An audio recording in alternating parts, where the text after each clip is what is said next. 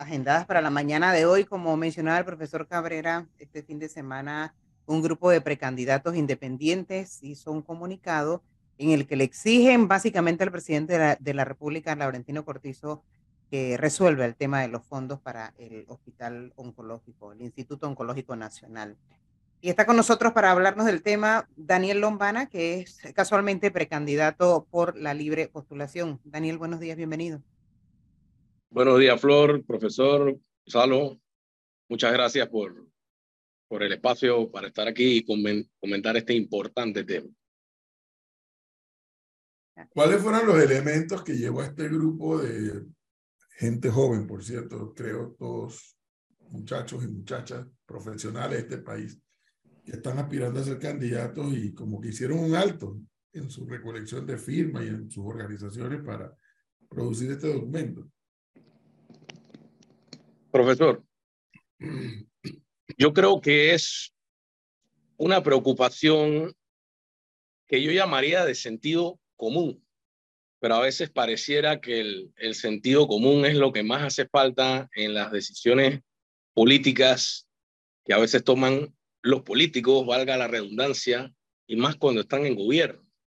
Porque parece algo muy lógico que la salud de los panameños siempre debe ser una prioridad por encima de los fondos que se utilicen para otro tipo de, de gastos en el presupuesto. Y ahí me quiero quedar con algo que mencionó don Rubén Castillo en la entrevista pasada, donde él, él predicaba decisiones lógicas, no con base en consignas ni, ni con base en, en, en búsqueda de causas que no obedezcan a los mejores intereses de Panamá. Y precisamente esa es la motivación que la semana pasada hubo una indignación a nivel general sobre el tema del hospital oncológico,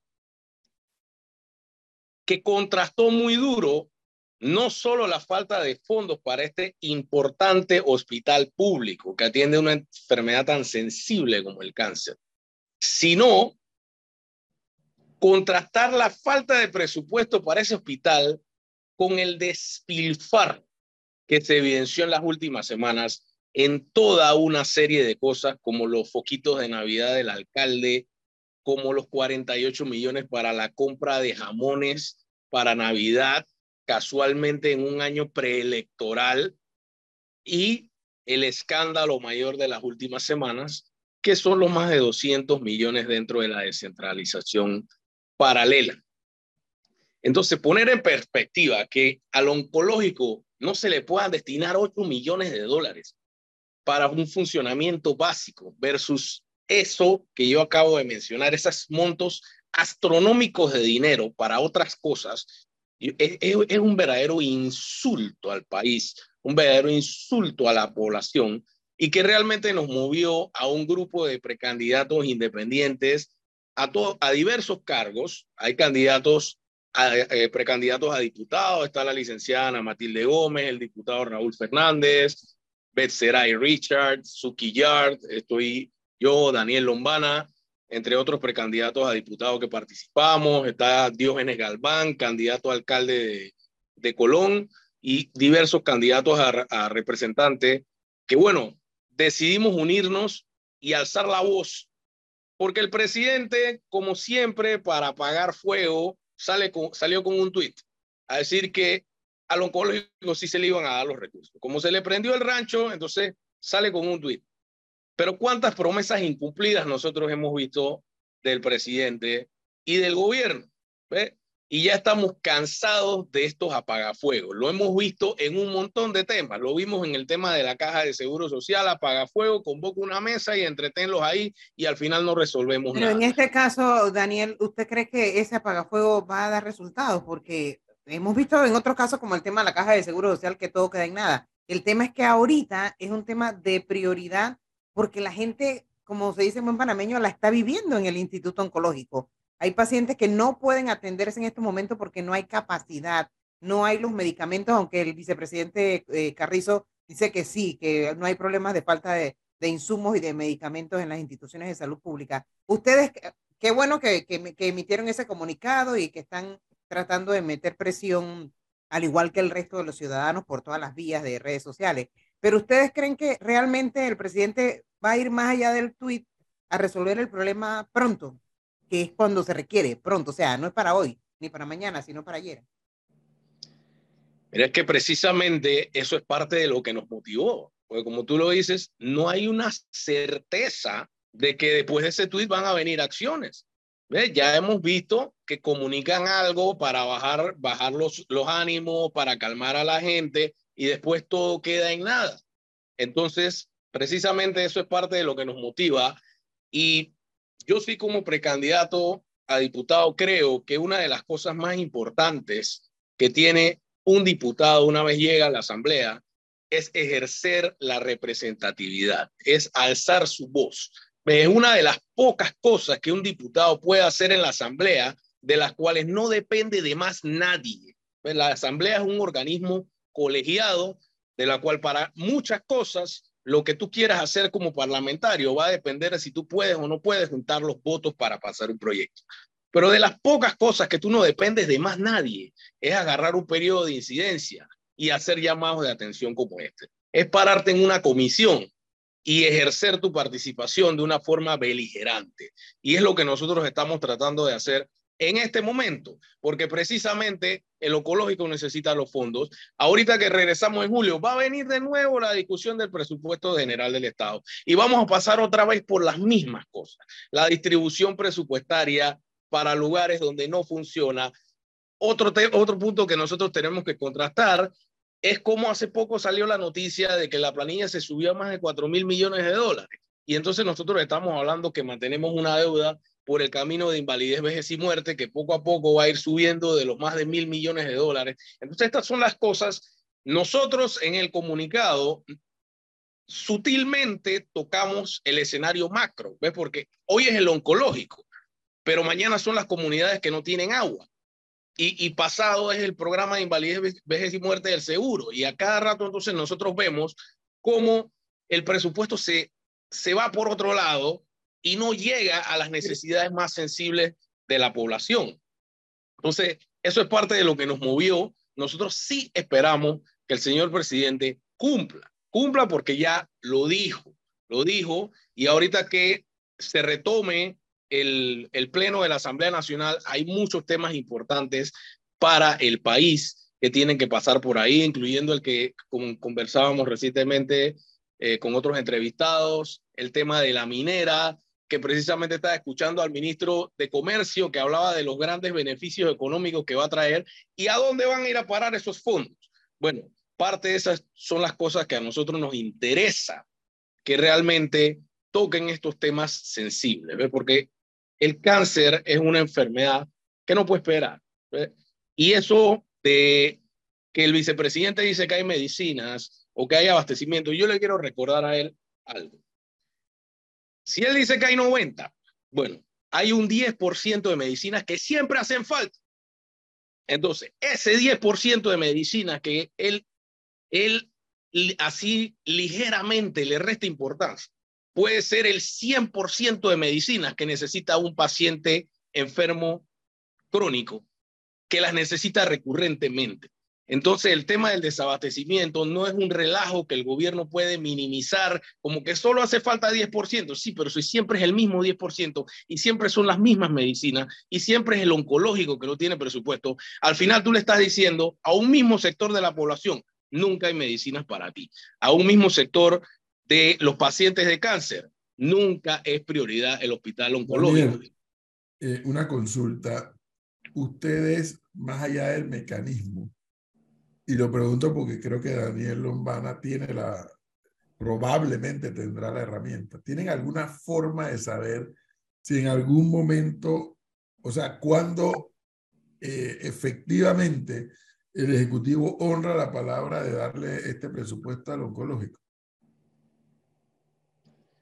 Mire, profe, yo creo que la primera línea de comunicación en ese sentido tiene que venir del propio presidente de la República. Porque así como él subió un... Bueno, pero las comunicaciones de este ejecutivo no son precisamente lo que mejor le caracteriza. Por eso pregunto si cuando ustedes discutieron sobre este documento y demás, si pensaron en algún mecanismo, o sea, si hay alguna, alguna forma de saber si se está ejecutando, eh, no sé si es traslado de partida, no sé si es, no sé. Que, hace, poco, hace poco vi que la Comisión de Presupuesto estaba discutiendo un tema de un crédito. Precisamente aquí el seguimiento es muy importante porque no son muchos los, los, los, mecanismos que ellos tienen para esto. Entonces, definitivamente, digo, la agenda de la Comisión de Presupuesto en muchas cosas es, se puede saber qué van a discutir, se puede saber qué va a pasar. Afortunadamente hay diputados, está el diputado Juan Diego, independiente en esa comisión en este momento, y luego de julio debe continuar habiendo por lo menos un candidato independiente que siga exponiendo al país cómo evoluciona este tema. Eh, darle nosotros tenemos la forma de darle seguimiento a eso, saber qué está pasando en la comisión, saber qué viene en el nuevo presupuesto general del Estado también y estar encima, profe. Eh, al final, hasta los diputados que están dentro de la Asamblea tienen que estar constantemente encima de sus temas porque las promesas políticas se las lleva el viento, el mismo presidente de la Asamblea promete cosas, dice que se van a hacer proyectos, dice que se van a discutir y al final no se discuten. Así que, Daniel, es que, y usted que está aspirando a ser diputado y que ojalá lo logre, porque ha demostrado tener una, una serie de conocimientos y experiencias que le podrían aportar mucho a la Asamblea en un debate legislativo. Hace un momento que conversamos con Rubén Castillo, él utilizó un concepto que cada vez se pone más de moda pero que yo espero que no sea una moda, sino que sea algo cada vez más efectivo, y es la denominada veeduría. Y cada vez más gente habla de la importancia de la veeduría precisamente para que el ciudadano organizado diga, hombre, fuimos y vimos que se cumplió esto. Fuimos y vimos y no se hizo aquello. Este tema de la veeduría, que es un concepto que cada vez está tomando más fuerza en Panamá y en otras latitudes, eh, creo que debemos acogerlo con mucho más vehemencia. Mire, eh, eh, es muy interesante, profe, porque precisamente me lleva por una línea que yo hace algunas semanas estaba comentando en, en mis redes sociales. El tema de la, de la veeduría en, eh, tiene, tiene incorporado un componente de rendición de cuentas, tiene incorporado un componente de participación ciudadana y para la Asamblea tiene incorporado un componente de parlamento abierto. Ves que son cosas que son tendencia en el mundo, cada vez más transparencia en el órgano legislativo, cada vez la existencia de más eh, organizaciones, organizaciones no gubernamentales que ejercen lo que son observatorios legislativos, le dan seguimiento a los parlamentos, para lo cual es muy importante la apertura del Parlamento y la Comisión de Presupuesto continúa teniendo algunas facultades eh, dentro del reglamento interno de la Asamblea Nacional que le permiten coartar eso. Eh, recordemos que, que, este gobierno, eh, en una instalación de la Comisión de Presupuesto que no es nada especial, la hicieron a puerta cerrada hace, hace algunos años y la, la Comisión de Presupuesto continúa contando con esa posibilidad de cerrar puertas a la ciudadanía, a los medios y a todo el mundo cuando ellos así lo consideren. Si bien yo creo que hay, hay algunos temas excepcionales como la seguridad nacional, temas de, de, combatir el narcotráfico o temas de ese tipo que pueden requerir algún, algún manejo reservado por el tema de que obviamente la criminalidad no puede eh, entender a fondo las estrategias del Estado contra ellos. Eh, eso tiene que normarse de una forma más precisa que realmente no se convierta en un relajo y afecte la posibilidad de que la ciudadanía cada vez esté más pendiente de lo que se discute en el presupuesto general del Estado, porque para mí como precandidato es una de las cosas más importantes. Yo quiero recordar que cuando se le cambió el nombre a la Asamblea, de Asamblea Legislativa, Asamblea Nacional, en parte fue para resaltar que la Asamblea Nacional no solamente ejerce funciones legislativas, la Asamblea Nacional tiene funciones administrativas, tiene funciones judiciales, y dentro de eso una de las más importantes, todas tienen que ver con la fiscalización de las instituciones, la posibilidad de citar funcionarios, la posibilidad de pedir rendición de cuentas, la posibilidad de ejercer un rol activo en cómo se destina el presupuesto. Y todas esas cosas son eh, trabajos importantes que yo siento que un diputado tiene que conocer, tiene que saber y tiene que ejercer eh, de forma activa. Eh, a veces siento que hay diputados que son muy observadores y, yo creo que uno está ahí para representar a la población, no como un representante de corregimiento, sino como un representante ante el órgano legislativo ejerciendo las funciones que como parlamentario la constitución nos da. Hay, unos que llegan ahí nada más a decir presente. y más nada. Que nadie, lo, que nadie los conoce. Sí, sí, sí. sí. eso, eso, eso lamentablemente es lo que, una de las cosas que yo más predigo, profe, porque eh, siento que, que a veces se está, se está poniendo de moda como para tratar de salir un poco del discurso clientelista y está bien decirle a la gente que el diputado está para hacer leyes. Daniel, Pero sí, Perdona, lo de lo de el Instituto Oncológico es realmente urgente. Como yo te decía hace poco, es para ayer. Lo del traslado de partida ese que estaban definiendo en la Comisión de Presupuesto, eh, creo que era poco más de 3 millones de dólares. O sea, es nada para lo que realmente requiere el Instituto Oncológico. Ni siquiera es que 8 millones, que era lo que la suma que se estaba mencionando por allí para resolver los temas prioritarios de la, de la institución de salud. Es mucho más el dinero que se requiere. ¿Ustedes han podido evaluar de dónde irían a salir los fondos, de dónde el presidente echaría mano para poder resolver el tema del, oncológico? Oye, mira, esa es de las tantas preguntas que en realidad hay en el ambiente, ¿ves? Porque yo recuerdo también cuando yo escuché una vez al, al señor Rafael Mezquita, asesor del presidente, decir que este gobierno no iba a tocar el tema de la caja de seguro social, pero que iba a dejar los fondos, que no se preocupara.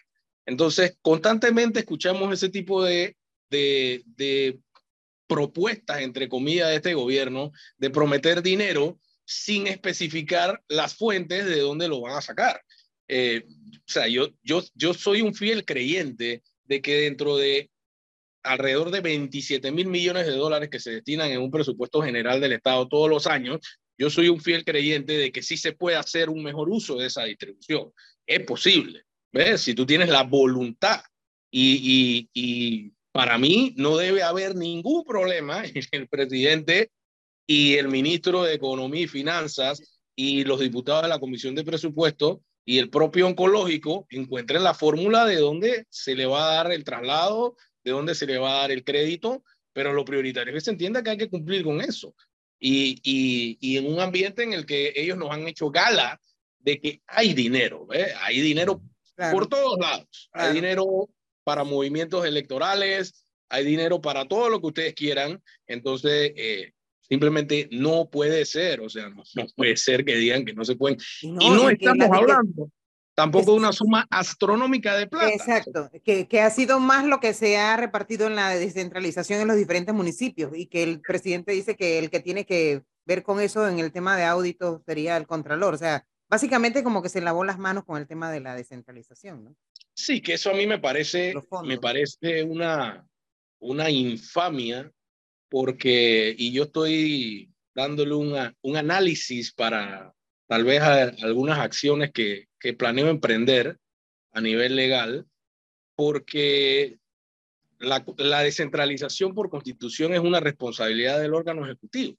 Y yo cuando yo escuché al presidente decir eso no tiene nada que ver conmigo, inmediatamente eh, algo algo, algo no me hizo clic en mi psique legal. ¿Cómo va a ser que eso no tiene que ver con usted, señor presidente, si el mismo artículo, él invoca un artículo de la Constitución para defenderse, pero ese mismo artículo habla de que el órgano ejecutivo es el garante de ese proceso de descentralización. Así que ahí de, inmediatamente a mí me hizo un cortocircuito de, de, de, cómo así que él no tiene nada que ver. ¿Cómo así que ahora hay una, una entidad autónoma que, que ve eso fuera de, del Ejecutivo que le permita al presidente lavar, lavarse las manos.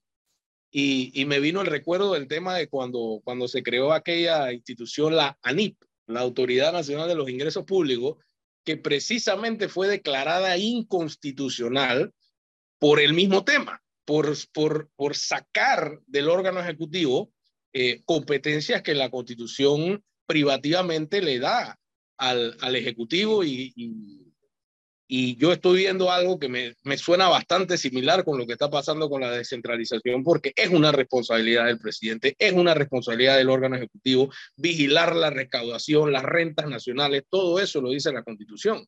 Entonces, ah. eh, sí. Eh, eh, pero no, eh, sino al profesor. Profesor, el profesor puede revertir, no revertir sería la palabra, sino cambiar los destinos de unos fondos por ejemplo, el tema de que ya anunciaron que van a gastar 25 millones de dólares en pavo y jamón para diciembre. Se puede decir, ¿sabe qué? Esa plata la vamos a usar para lo oncológico y ya no va a haber pavo y jamón. Sí, eso es el traslado de partida. Pero no lo va a hacer. Bueno, por eso yo le estaba preguntando a Daniel Lombana si ellos, más allá de haber redactado el documento, que está bueno, por cierto, tiene buen contenido, si han verificado cuáles serían los mecanismos para fiscalizar que ocurra en la entrega de los 8 millones que necesita el oncológico para seguir funcionando adecuadamente. Mínimamente. de mejor forma. Exacto. Eso es así.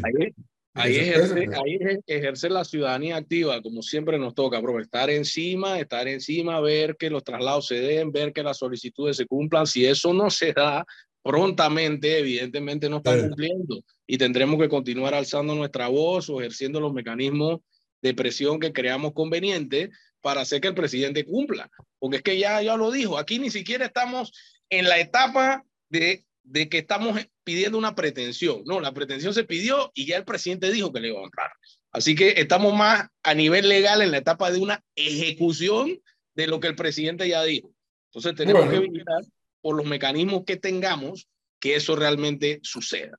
Vamos a esperar que así sea. Y ustedes, don Daniel Lombana y todos aquellos que firmaron ese documento, espero que nos mantengan informados de si se enteran de una cosa u otra. Con mucho Gracias. gusto, Gracias a usted por el espacio. Que esté bien. 827